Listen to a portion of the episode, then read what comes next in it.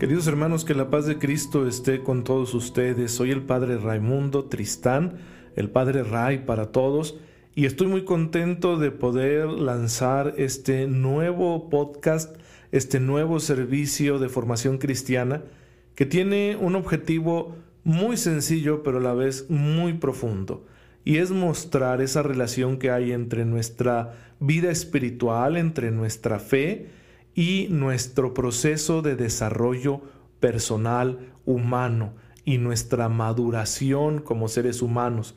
Es una relación muy interesante, apasionante, de la que su servidor ha tenido la oportunidad de aprender bastante. Obviamente, hermanos, miren, yo no soy un especialista en nada, pero con la gracia de Dios les voy a compartir aquí todo lo que he aprendido, porque creo yo que todos los seres humanos, pero especialmente los católicos, necesitamos de este mensaje, de esta formación, de este contenido, de este conocimiento que aquí vamos a compartir y que yo lo hago de verdad con mucho gusto, de corazón. Estoy muy feliz de poder hacerlo, la verdad no quepo en mí mismo, sí, yo sé que quizá no soy muy efusivo, pero la verdad es que estoy bien, bien feliz de poder compartir esto con todos ustedes. Este nuevo podcast se va a llamar Vasijas de Barro.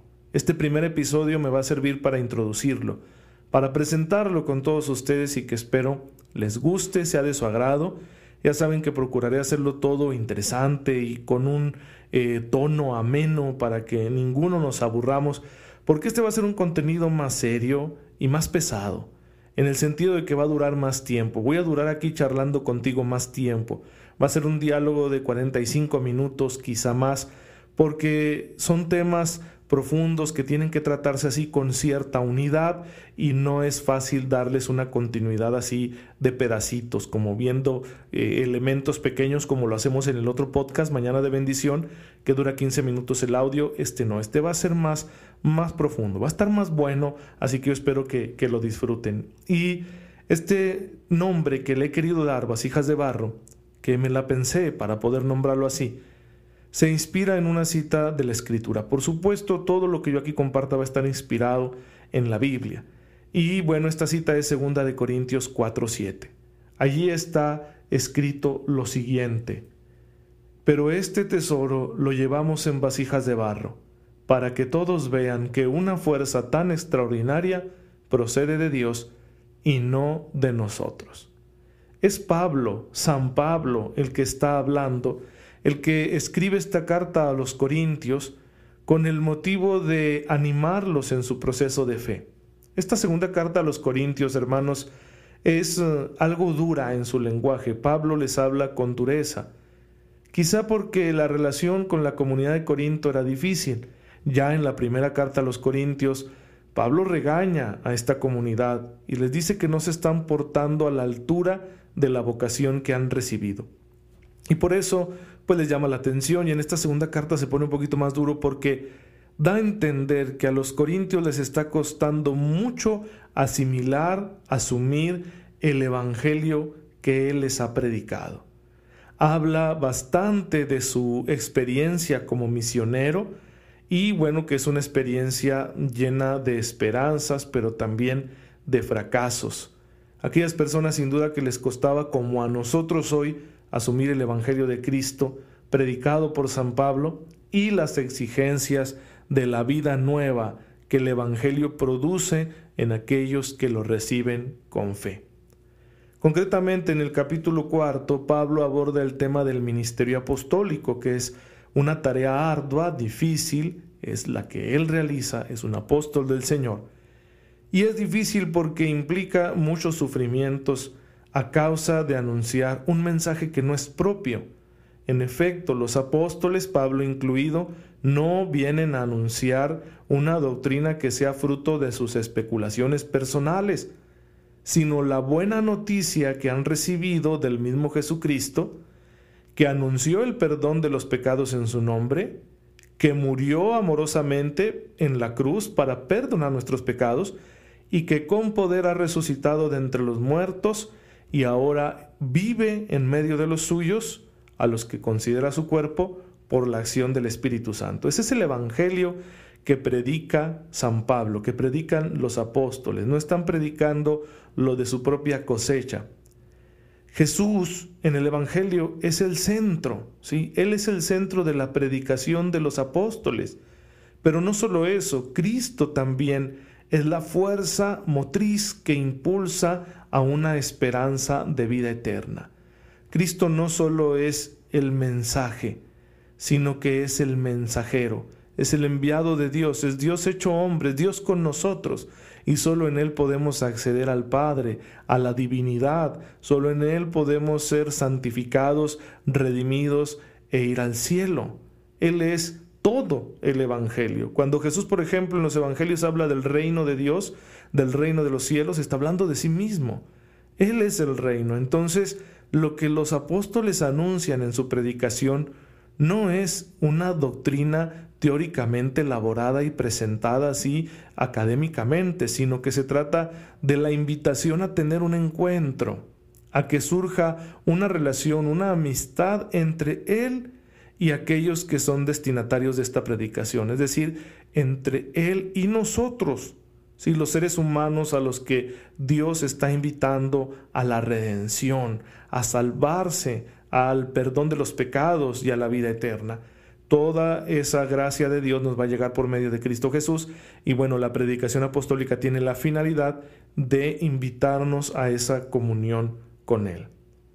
El versículo concreto, el versículo 7 del capítulo cuarto de la segunda carta a los Corintios, que inspira el título de este podcast y todo lo que en él vamos a comentar, es una referencia clara al ministerio del propio San Pablo, quien reconoce su debilidad, su indignidad de ser portador de un tesoro muy valioso, que es el anuncio del Evangelio, y la vasija de barro pues representa su propia humanidad. San Pablo es un hombre con fallos y aciertos, con anhelos y esperanzas, y él es consciente de que es un hombre así. Pero es un hombre que se ha dejado conquistar por Cristo y se ha convertido en su instrumento.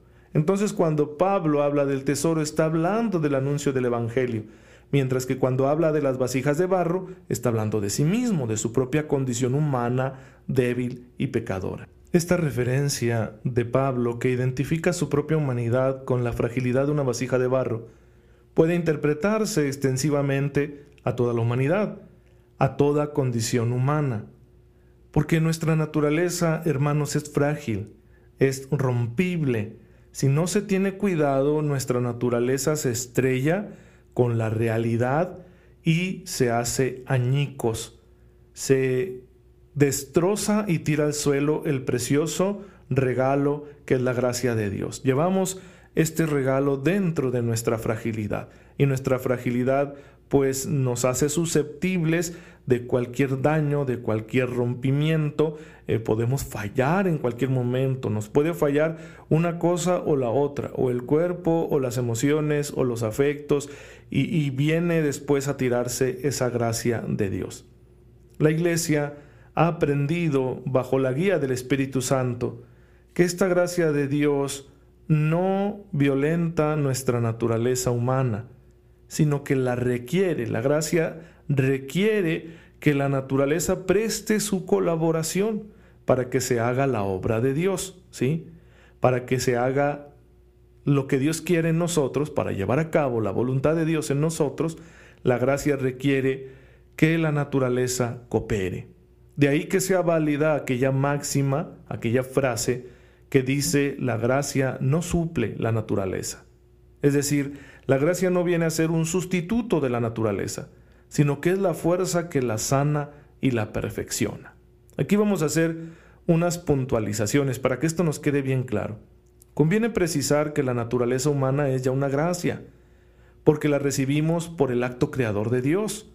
Se nos ha dado gratuitamente, es decir, la existencia humana de nosotros que hemos sido creados a imagen y semejanza suya, es un regalo, es gratuito. La palabra gracia está relacionada con la palabra gratuito. Entonces, gratis hemos recibido la existencia. Por eso les digo que la naturaleza humana ya es una gracia. Segunda puntualización. Por gracia, cuando hablemos de gracia en este podcast, estaremos entendiendo aquel auxilio sobrenatural que nos viene de Dios en Cristo por la acción del Espíritu Santo. Es decir, estamos hablando de algo extra, por llamarlo de alguna manera. Algo que no está como garantizado por nuestra sola existencia humana, sino que procede de una nueva decisión libre de Dios. Dios quiere ayudarnos un poquito más, de una forma más directa, para que nuestra naturaleza alcance su plenitud y bueno, nos veamos perfeccionados en todas nuestras potencias. Tercera puntualización. Naturaleza y gracia sobrenatural están orientadas al mismo fin, que es Dios. El fin natural y el fin sobrenatural son el mismo, solo que, por decirlo de alguna manera, vistos con un lente distinto. Nuestro fin natural es la felicidad, todos naturalmente tenemos esa tendencia, esa inclinación, ese profundo y arraigado deseo a ser felices. No hay ser humano que no lo tenga. Y, sin embargo, coincide con el fin sobrenatural que es Dios. Es decir, son el mismo. La felicidad del hombre está en Dios. El fin último del hombre es Dios. La gracia sobrenatural nos empuja a alcanzar la contemplación eterna y gozosa del rostro de Dios. Así que la naturaleza y la gracia quieren lo mismo. Vamos a decirlo así, la gracia natural que hemos recibido mediante el acto creador y la gracia sobrenatural que recibimos a partir del acontecimiento redentor de Cristo, quieren lo mismo, empujan al hombre hacia lo mismo, su realización final, que es el encuentro con Dios, la visión beatífica, dicen los teólogos de la iglesia, es decir, la contemplación feliz, dichosa del rostro de Dios. Con rostro de Dios queremos decir lo más íntimo de Dios, verlo ahora sí directamente, experimentarlo directamente, sin ya la mediación de la fe, este sería nuestro fin último, porque la fe es una virtud muy grande que Dios nos da, es un don de Dios, pero es para este mundo, ¿eh? es para mientras vivimos aquí caminando en esta vida terrenal, la fe nos permite tener una relación con Dios, pero al final no será necesaria. ¿Por qué? Porque conoceremos a Dios directamente. Bueno, dichas estas puntualizaciones, acudamos a lo que enseña específicamente la Iglesia. El Catecismo de la Iglesia Católica, en los números 1996, y 1997 nos da la definición de la gracia. Nos da de hecho como dos definiciones que se complementan. Primero, en el número 1996 se dice que es un auxilio gratuito. Es decir, la gracia es una ayuda que Dios le da al hombre porque quiere, no porque el hombre tenga ningún mérito. Es por eso un regalo, es gratis. La segunda definición, en el siguiente número 1997, nos dice que la gracia es una participación en la vida divina. Esta definición es muy importante porque en nuestra mente, en nuestra imaginación, podemos llegar a pensar que la gracia es algo externo a Dios, que Dios nos está dando algo que no es Él, pero no es así. La gracia es participación en la vida divina. ¿Qué significa? Que la gracia es el mismo que se nos da es su presencia amorosa y dinámica que actúa en nuestras vidas. Así que la gracia de Dios no es algo externo a Dios, sino Dios mismo, del que nosotros participamos, pues según los modos posibles mientras estamos en esta vida terrena. Es decir, a Dios lo experimentamos aquí en esta vida como gracia, como un auxilio eh, gratuito, bondadoso, amoroso, que viene en nuestra ayuda, en la cotidianeidad de nuestra vida, ¿sí? Es decir, día a día Dios se hace presente en nuestra vida de forma gratuita y amorosa. Esa es la gracia de Dios. Por eso le llamamos una participación en la vida divina, porque no es algo externo. Bien, dicho todo esto, hermanos, recordemos que la naturaleza humana ¿sí? ese don tan precioso que hemos recibido por el acto creador de Dios que quiso hacernos a su imagen y semejanza. Es un don grandioso que ustedes y yo hayamos sido creados así para relacionarnos con Dios, para amar todo lo que tenemos, hermanos, por naturaleza, es para amar todas nuestras cualidades y potencialidades, nuestro cuerpo, nuestra capacidad de raciocinio, nuestra conciencia y nuestra afectividad, todo es para el amor. Porque Dios es amor, como dice la primera carta de San Juan, capítulo cuarto, versículo 8. Y si Dios es amor y nosotros hemos sido hechos a su imagen y semejanza, por lo tanto nosotros hemos hecho, hemos sido hechos, perdón, para el amor. Así que todo lo que tenemos por naturaleza es para amar. Sin embargo, pasa una cosa. Hay una afirmación que hace la revelación, entiéndase por revelación esta comunicación que Dios hace de sí mismo desde que crea el mundo, ya la creación es una revelación divina, pero que se torna más directa con la elección del pueblo de Israel, ¿sí? toda la historia del pueblo de Israel que lo conocemos a través de las Sagradas Escrituras, bueno, esa es una revelación de Dios y, y que es progresiva y que está ahí contenida en la Biblia. La Biblia es un testimonio de la revelación divina y que bueno, esta revelación tiene su culmen en Cristo. Entonces, en la revelación nosotros encontramos una afirmación contundente, que la naturaleza del hombre, aunque ha sido creada buena, está herida por el pecado. Esta es una afirmación de la Iglesia que recoge el Catecismo en el número 1849. Todas las facultades del hombre están como ofuscadas aunque la bondad plasmada en nuestra naturaleza por Dios Creador no puede ser arruinada por completo, pero sí su belleza está de cierto modo oculta debido al pecado y a las consecuencias del mismo. Es decir, el pecado ha oscurecido la belleza de la naturaleza humana. Vamos, nos ha afeado, nos ha hecho un poco feos, ¿sí? No completamente, porque Dios jamás permitiría eso.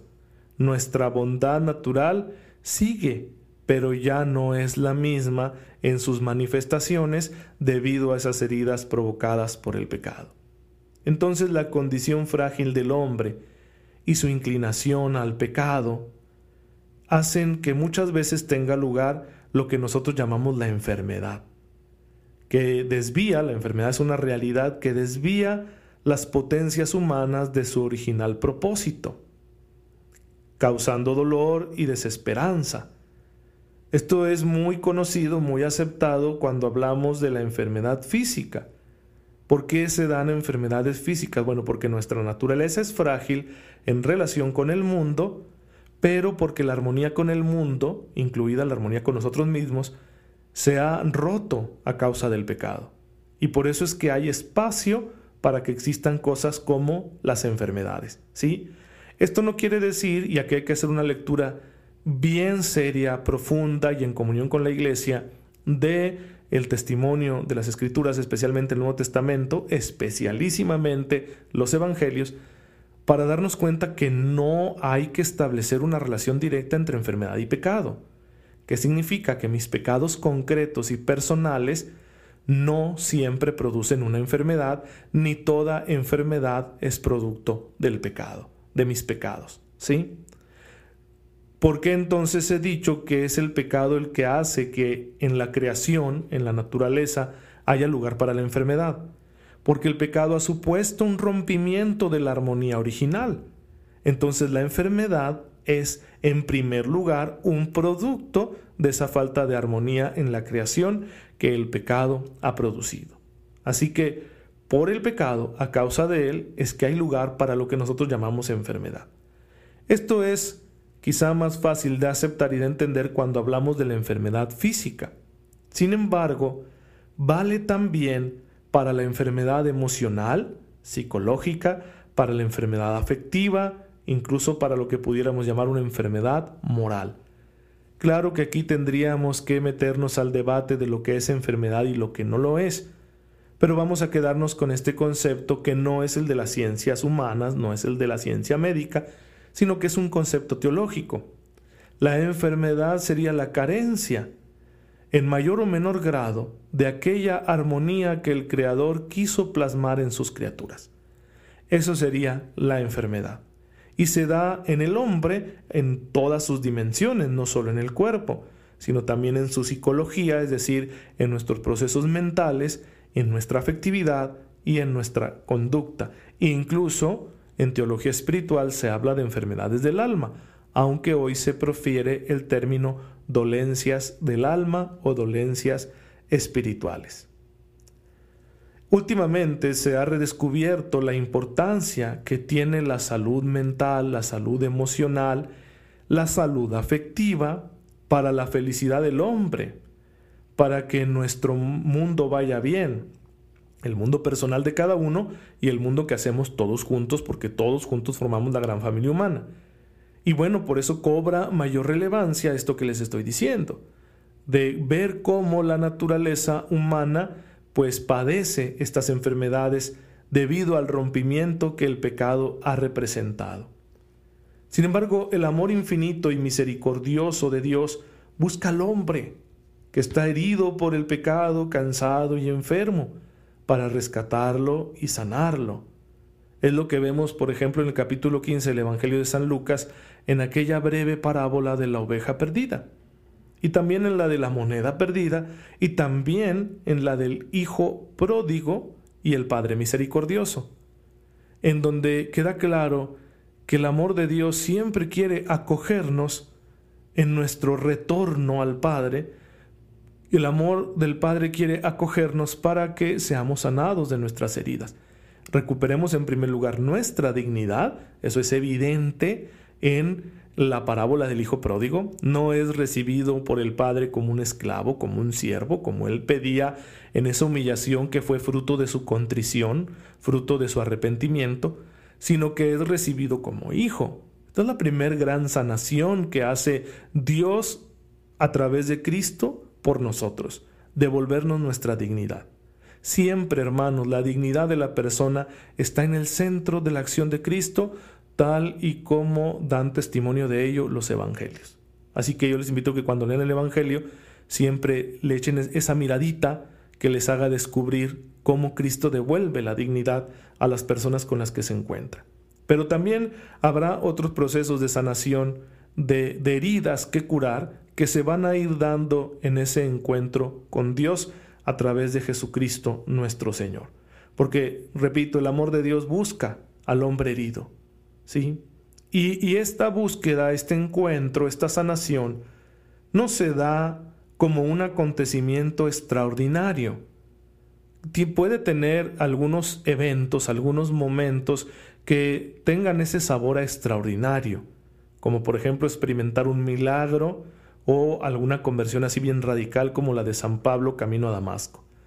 Pero por lo general no, sino que este proceso se va a ir dando como una historia de salvación que se inserta en el proceso de maduración humana natural de la persona que todos tenemos. Todos nosotros tenemos un proceso natural de desarrollo, de maduración, y ahí en ese proceso es donde se inserta esa historia de salvación que Dios escribe con nosotros para salvarnos, para sanarnos. Esto nos enseña que también desde una perspectiva de fe, hermanos, hay que cuidar la vasija. Si Pablo dice que su vida como hombre frágil es como una vasija, pues nosotros podemos decir que la vasija somos todos, todos somos vasijas de barro, es decir, de un material corriente que se rompe fácilmente porque participamos de esta naturaleza humana herida por el pecado. Entonces, desde una perspectiva de fe, está bien decir que hay que cuidar la vasija. Hay que cuidar nuestra naturaleza, hay que cuidar nuestro proceso de maduración humana para que en él se dé un buen proceso de maduración espiritual. Hay que mantener la naturaleza en buen estado, en un estado saludable. ¿Con qué fin? Con el propósito de que el poder de la gracia sobrenatural opere en ella, a través de ella, y así la persona entera, con todas sus dimensiones bien integradas, pueda no solo ser feliz, sino también rendir los frutos de vida eterna que Dios está esperando que demos. O mejor dicho todavía, que la persona así, bien integrada, con la vasija cuidada y la gracia de Dios actuando en ella, sea feliz mientras da fruto, los frutos que Dios espera. Hermanos, la humildad del material del que estamos hechos no es un impedimento para que Dios se sirva de nosotros. Pero ciertamente cuando este material se rompe, la gracia puede llegar a ser desperdiciada. Por eso hay que cuidar este barro quebradizo, pidiendo constantemente al Señor que nos repare y nos devuelva a su santo servicio. Esta tiene que ser una constante en la vida del hombre, que estemos siempre suplicándole a Dios que por su infinita bondad, que por su amor misericordioso se apiade de nosotros y nos dé la oportunidad, nos ponga los medios para reparar esta vasija de barro que se va agrietando con el tiempo, que se va desgastando en las luchas del diario vivir y que puede resultar afectada de tantas y tantas maneras en su salud física o en su salud espiritual o emocional. Así que lo que queremos hacer, hermanos, en este podcast es tratar ante todo de esa interacción que se da entre la madurez humana, que exige nuestra naturaleza, nuestra naturaleza exige un proceso humano de maduración natural, y la madurez espiritual que se inserta en ella. Aquí lo que vamos a tratar es esa interacción entre madurez humana, podríamos llamarla madurez psicológica, ¿por qué no? Sí, pero humano me parece un término más amplio, más integral, y la madurez espiritual, no simplemente madurez religiosa, sino madurez espiritual, madurez de la vida en el espíritu que todos hemos recibido mediante el bautismo. Ambas bajo el influjo de la gracia. Ambas están siempre bajo el poderoso influjo de la gracia. Nuestra madurez humana y nuestra madurez espiritual reciben la ayuda de la gracia y se encuentran inseparablemente unidas. La relación entre madurez humana y madurez espiritual no puede romperse. Son cosas distintas, pero no pueden separarse. Siempre están en una dinámica interacción. Así que de eso vamos a hablar aquí en este podcast, Vasijas de Barro. Espero poder hacerlo de la mejor manera posible para que sea una ayuda en esta tarea imprescindible que todos tenemos pues de crecer, de madurar. Así que en este primer episodio solo estoy haciendo una presentación hablando de cuál es el sentido del título que he querido darle. Porque me mueve también una cosa muy actual, queridos hermanos. En las últimas décadas la sociedad se ha hecho cada vez más consciente del reto que supone alcanzar un equilibrio, una armonía eh, la armonía que se espera de una persona madura, hoy, hoy somos muy conscientes de que es difícil alcanzar esa madurez. Sabemos también hoy más que nunca cómo funciona la realidad psicológica, cómo funciona nuestro mundo emocional o nuestro mundo afectivo, que en muy buena medida esas realidades son las que determinan nuestra conducta, nuestra manera de obrar.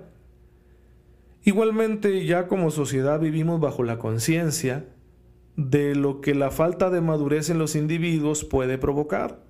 ¿Sí? Cómo la falta de madurez de tantas y tantas personas pues produce una destrucción del tejido social en el que vivimos. Claro, una persona a la que le falta su salud emocional, psicológica, afectiva, pues va a producir un caos. Por ahí un eh, psiquiatra de apellido Schneider, espero haberlo pronunciado bien, decía que el neurótico, ya casi no se utiliza esta terminología, lo veremos más adelante, de la cuestión de neurosis, pero bueno, él así lo mencionaba, ¿no? El neurótico sufre y hace sufrir. Eso es lo que decía este psiquiatra, el doctor Schneider. El neurótico sufre y hace sufrir. Entonces la persona a la que le falta la madurez humana, la que tiene un significativo problema emocional, que probablemente tú te sientas identificado como yo me siento identificado con esta realidad, bueno, esa persona está sufriendo y va a hacer sufrir a otros. Esto tiene, por lo tanto, muchas implicaciones sociales. Por esa razón, hermanos, la urgencia de hablar de estos asuntos desde una perspectiva de fe. Más aún, ¿cuántos creyentes sufren hoy en día por su incapacidad para armonizar sus deseos y sus pensamientos con su fe. ¿Cuántos creyentes sufren porque no pueden coordinar sus hábitos con sus principios morales? No pocos fieles hermanos, sacerdotes incluidos, llegan a desarrollar una vida de tal inconsistencia, o llegamos, hay que incluirnos todos, ¿eh? Eh, de tal inconsistencia, pues que se convierten en un antitestimonio, en una contradicción, y escandalizan al mundo con comportamientos inmorales, reprobables, que lastiman profundamente la fe y la integridad de sus semejantes. ¿Cuántas veces aquella persona que dice ser creyente o que incluso es ministro del Señor, es un sacerdote, pues tiene luego una vida tan alejada, no solo de lo que pide el Señor en el Evangelio, sino a veces tan alejada de lo que exige el sentido común, la búsqueda de la justicia, la buena convivencia, pues, francamente la salud moral. Y es terrible, ¿no? Ver que un hermano nuestro se esté comportando de tal o cual manera. Y en distintos niveles, a distinto grado de intensidad, pues todos nosotros los creyentes pasamos por esos problemas. Es decir, yo tengo este principio y yo presumo de ser cristiano, pero hay este aspecto en mi vida en el que no consigo portarme como tal. Y eso puede producir un conflicto tan grande que se haga muy fuerte, pero muy fuerte la tentación de tirar la toalla y decir, mejor no soy cristiano, ¿para qué voy a escandalizar? Si a fin de cuentas no puedo solucionar este problema en mi conducta, en mi manera de pensar, en mi manera de querer, etc. Así que vamos a hablar de ello. Esto es como un plus a la urgencia que ya de por sí nos da la actualidad del mundo, ¿no? Respecto a la cuestión de la falta de madurez o de la falta de salud eh, psicológica. Por eso queremos ofrecer en este humilde medio una reflexión serena desde la perspectiva que nos da la fe cristiana. Queremos reflexionar acerca de los detalles que se dan en la interacción entre madurez humana y madurez espiritual. Y lo vamos a hacer siguiendo estos principios. En primer lugar, eh, hay que decir que todo será tratado a la luz de la palabra de Dios, de la Biblia. Claro, interpretándola primero en comunión con la iglesia Primero atenderé lo que la iglesia nos enseña acerca del significado de tal o cual texto bíblico y de la forma más seria posible. Miren, yo voy a hacer unos pobres intentos de lo que en teología católica llamamos una exégesis, una interpretación del sentido de los textos bíblicos. Digo pobres intentos porque yo no soy un especialista en Sagradas Escrituras, no conozco bien las lenguas originales en las que se escribieron los textos sagrados, pero voy a hacer el intento eh, por responsabilidad para no darles una interpretación superficial. ¿sí? Así que, claro, todo esto que vamos a hablar de madurez humana y madurez espiritual, lo vamos a hacer a la luz de la palabra de Dios, pero interpretada, ¿sí? interpretada de la forma más seria posible.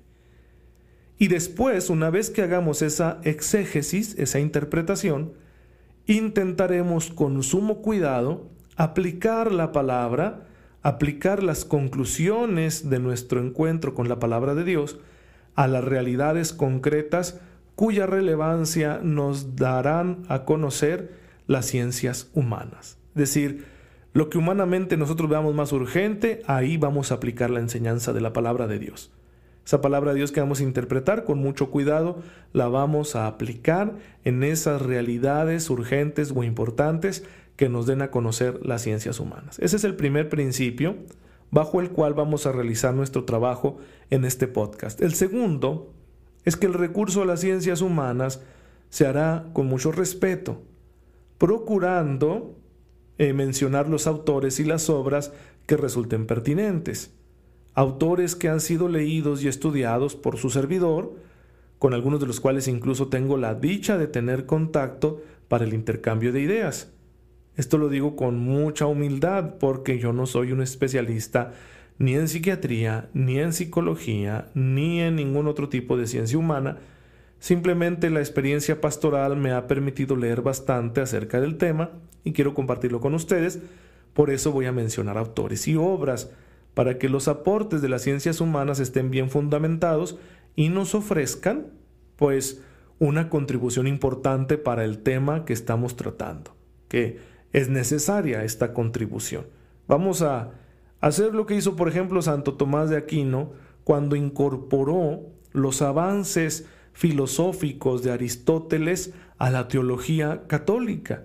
Voy a hacer un intento, claro que me voy a quedar corto, yo no soy Santo Tomás de Aquino, pero vamos a hacer un intento de, ok, tomar estos autores muy buenos, muy profesionales, gente que se ha dedicado a estudiar la realidad humana, la realidad psicológica del hombre a profundidad, y bueno, pues vamos a tomar sus aportaciones y tratar de incorporarlos aquí en una visión cristiana de lo que es el proceso de madurez humana.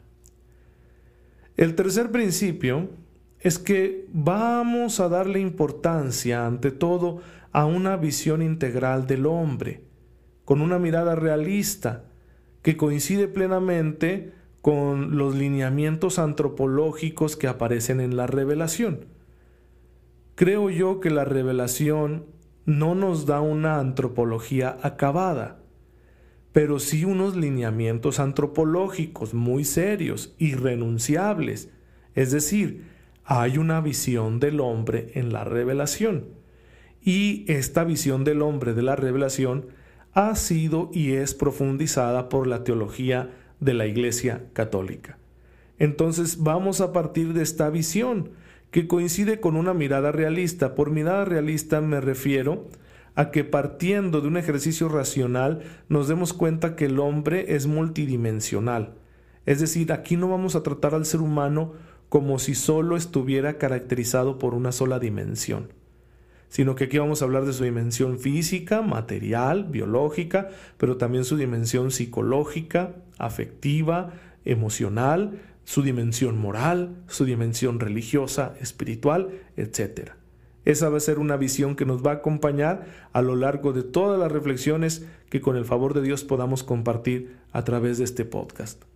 Y el cuarto principio es bien sencillo, pero muy importante. Hermanos, yo no soy un sabio, soy un simple divulgador de la sabiduría de otros. Así que todo lo que aquí diga estará sometido al juicio de la Santa Madre Iglesia para que ustedes no se tomen mis afirmaciones como palabra de Dios, sino como una aportación muy sencilla, muy humilde en estas reflexiones que son necesarias para que nosotros como cristianos pues podamos vivir un buen proceso de maduración personal y claro, de madurez espiritual. Por último, ya solo queda mencionar que la segunda parte del versículo que inspira el título de este podcast es la más importante. Recuerden esa segunda parte que dice que el hecho de llevar el tesoro en vasijas de barro es para que se muestre que una fuerza tan extraordinaria viene de Dios y no de nosotros. Es bien interesante eso que dice San Pablo. Es decir, el que Dios pueda actuar a través de este barro quebradizo está indicando que el poder es suyo y por lo tanto la gloria también. Este tesoro tan preciado está envasado en vasijas de barro que puede romperse, porque la generosidad de Dios es tan grande que muestra su fuerza en nuestra debilidad. Queda así claro que toda la gloria es suya, pues Él es, citando al Papa Benedicto XVI, el que sabe trabajar con instrumentos insuficientes. Hermanos, pues pongo en manos de Dios nuestro Señor este humilde aporte, este humilde servicio, este medio de formación cristiana, lo pongo también en sus manos. Si les sirve, aquí está. A cambio yo solo les pido su oración. Oren mucho por este servidor. Y vamos a culminar siempre con oración, porque la oración para nosotros es vida. Padre, te damos gracias, porque a pesar de nuestra débil y frágil naturaleza, nos haces dignos de servirte en tu presencia todos los días de nuestra vida. Ayúdanos a cuidar este regalo de tal manera que tu gracia siempre pueda actuar sin resistencia en nosotros y así demos los frutos de vida eterna que tú esperas. Te pedimos todo esto por Jesucristo nuestro Señor. Amén. El Señor esté con ustedes. La bendición de Dios Todopoderoso, Padre, Hijo y Espíritu Santo, descienda sobre ustedes y los acompañe siempre. Hermanos, muchísimas gracias por estar en sintonía con su servidor. No se pierdan los siguientes episodios con el favor de Dios. Todos los miércoles, más o menos a partir del mediodía, estará ya en esta plataforma Spotify nuestro podcast Vasijas de Barro. Cualquier duda, comentario o inquietud pueden dirigirse a mí enviando un mensaje en la página de Facebook Padre Ray y con mucho gusto ahí les atenderé. Quédense con Dios, gracias por orar por mí, yo lo hago por ustedes y nos vemos en el próximo episodio, si Dios quiere.